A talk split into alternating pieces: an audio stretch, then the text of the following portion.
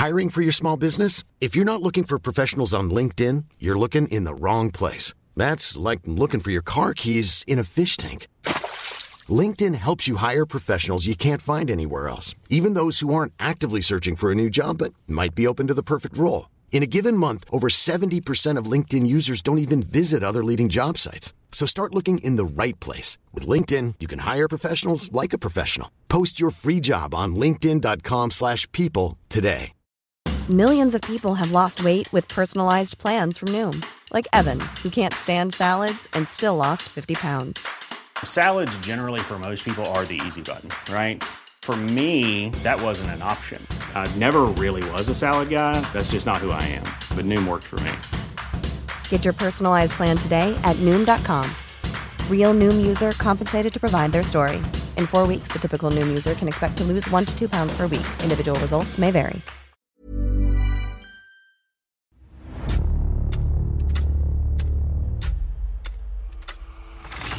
La nota roja en la prensa. Acontecimientos que conmocionaron a la sociedad. Esto es Archivos Secretos de la Policía. Cuatro mujeres y un fotoperiodista fueron ejecutados. Las cinco víctimas estaban dentro de un departamento en la Ciudad de México, amordazadas y con visibles huellas de tortura, cada una con el tiro de gracia. Este es el caso del multihomicidio en la colonia Narvarte. Aquello parecía una carnicería. La vida les fue cortada con el filo de un puñal y un disparo en la cabeza. La transición entre una y otra pudo demorar entre 1 y 50 minutos, tiempo en el que los sicarios estuvieron dentro del lugar de los hechos con las víctimas. Fue la tarde del viernes 31 de julio del 2015, cuando los cuerpos de Alejandra Negrete, Mile Virginia, Nadia Vera, Yesenia Quirós y Rubén Espinosa fueron hallados con signos de tortura y asesinados. Sus cuerpos estaban regados dentro del departamento 401 del número 1909, un edificio más en la calle Luz Aviñón, en la colonia Narvarte de la entonces delegación Benito Juárez del Distrito Federal. Llamó la atención el hecho de que muy pronto se supo que una de las víctimas era el fotoperiodista Rubén Espinosa, quien se autoexilió de Jalapa, Veracruz, a la Ciudad de México tras las constantes amenazas que habían minado su vida, su trabajo, sus emociones y sembraron el terror en él. La familia de Rubén reportó su desaparición y amigos cercanos a él confirmaron su estancia en el departamento, donde se había suscitado la masacre. No obstante, de acuerdo con el debido proceso, nada se hizo oficial ni fue difundido. Dos meses antes. Rubén era amigo de Nadia, a quien había conocido en Veracruz en el 2012.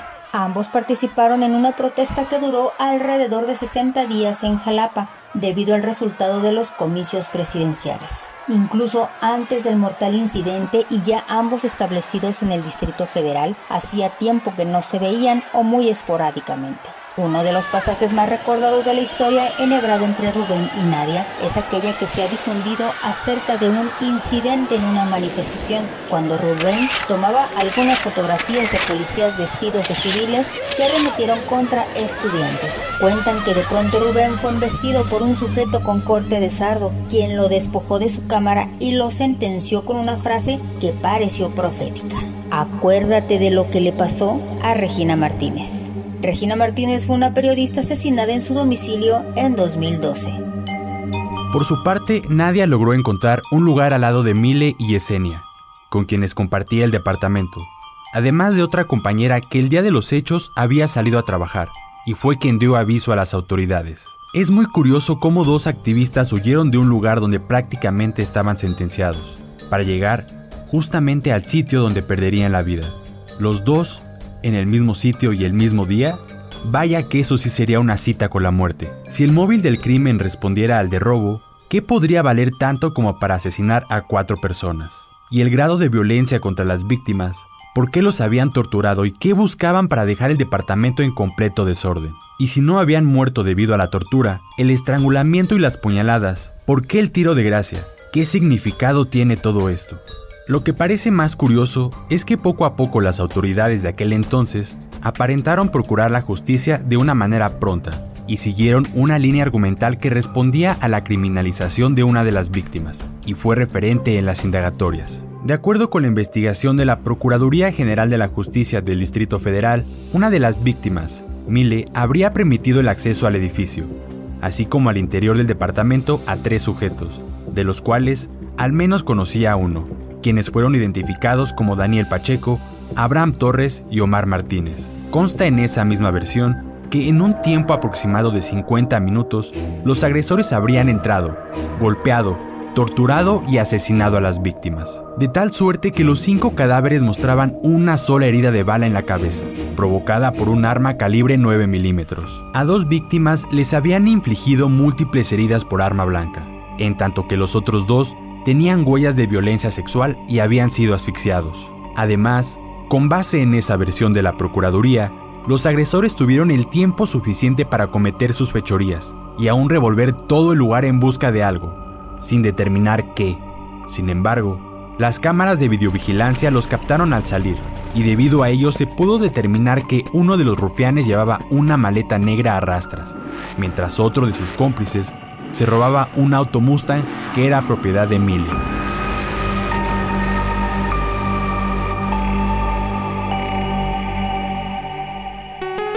El día del crimen, alrededor de las 19.30 horas, Sbeidi, la cuarta roomie del departamento, llegó al lugar luego de la jornada laboral. Abrió la puerta y de inmediato supo que algo no estaba bien. Con asombro y horror halló los cadáveres y salió para pedir ayuda, de acuerdo con la investigación y las declaraciones. Lo primero que hizo fue llamar a la policía y luego a su novio para hacerle saber lo que había visto. Pasó aproximadamente una hora hasta que llegaron policías preventivos, así como el novio de Sbeidi. Acto seguido, se dirigieron a la escena del crimen.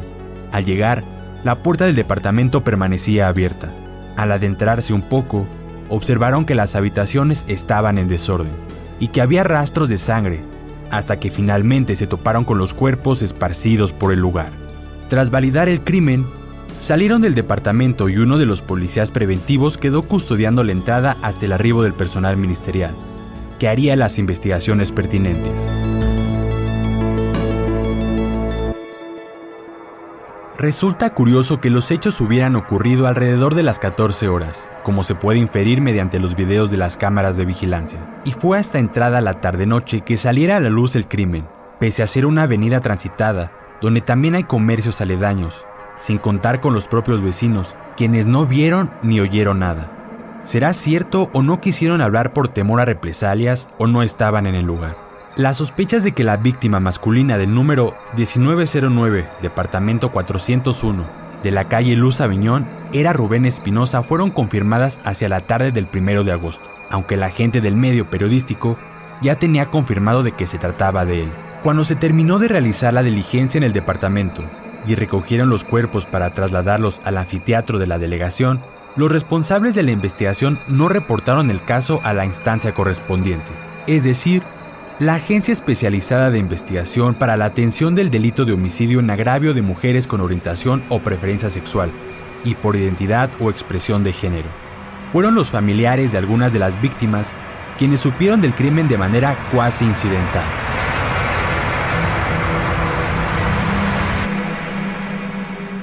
No fue personal de la Procuraduría quien dio la notificación, ni acompañó o asesoró a las víctimas indirectas o familiares. Lo mismo ocurrió con Rubén, a quien tuvieron que identificar sus hermanas, pero del mismo modo no tuvieron apoyo o asesoría de las autoridades correspondientes en el caso.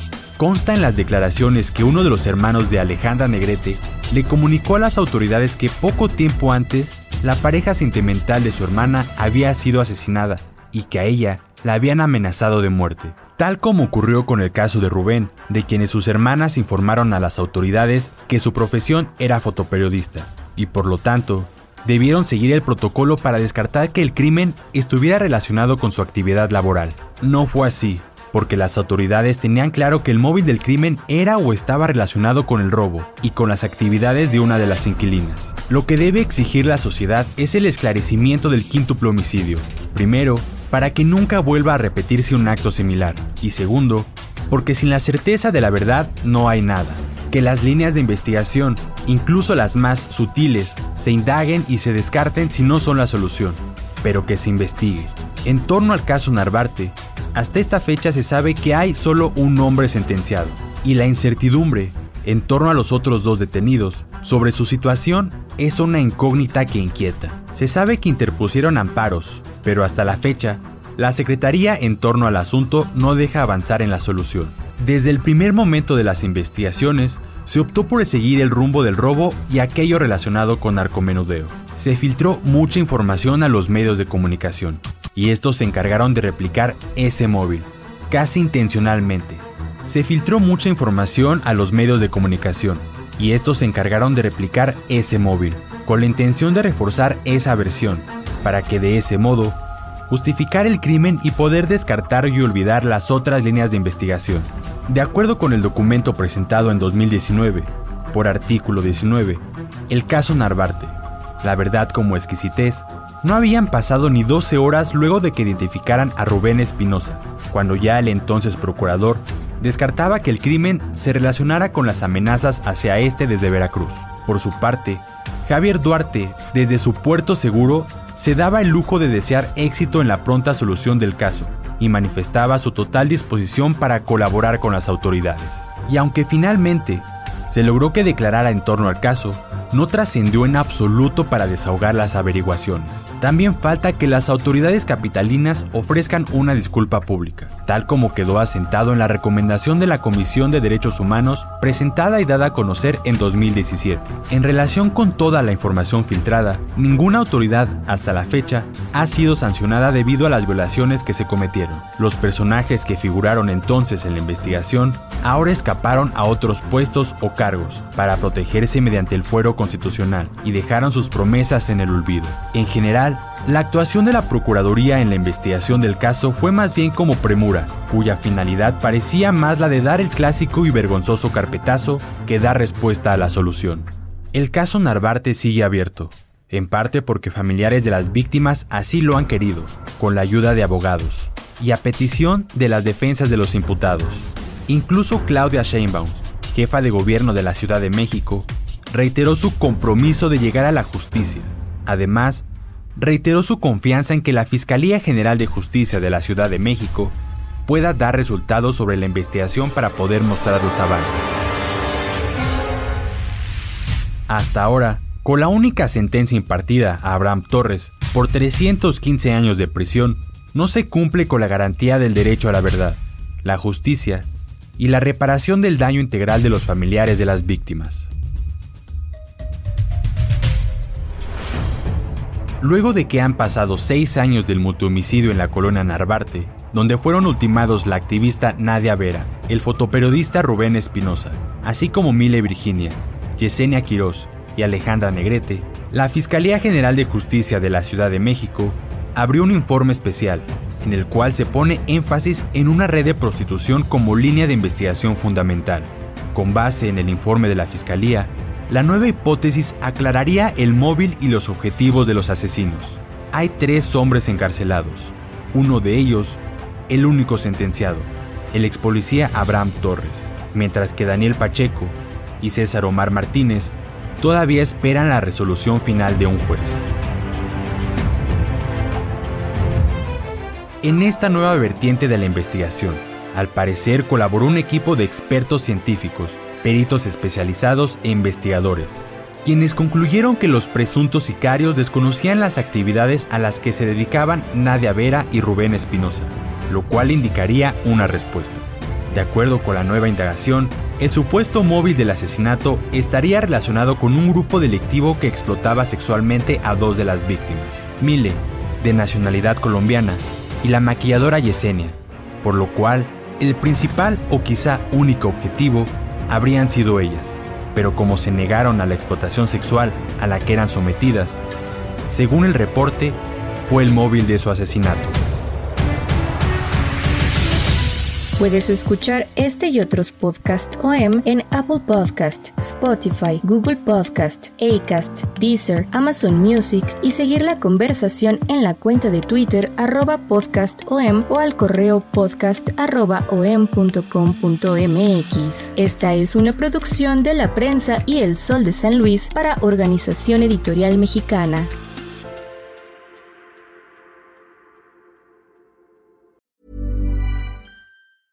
Planning for your next trip? Elevate your travel style with Quince. Quince has all the jet setting essentials you'll want for your next getaway, like European linen, premium luggage options, buttery soft Italian leather bags, and so much more. And is all priced at 50 to 80% less than similar brands. Plus, Quince only works with factories that use safe and ethical manufacturing practices.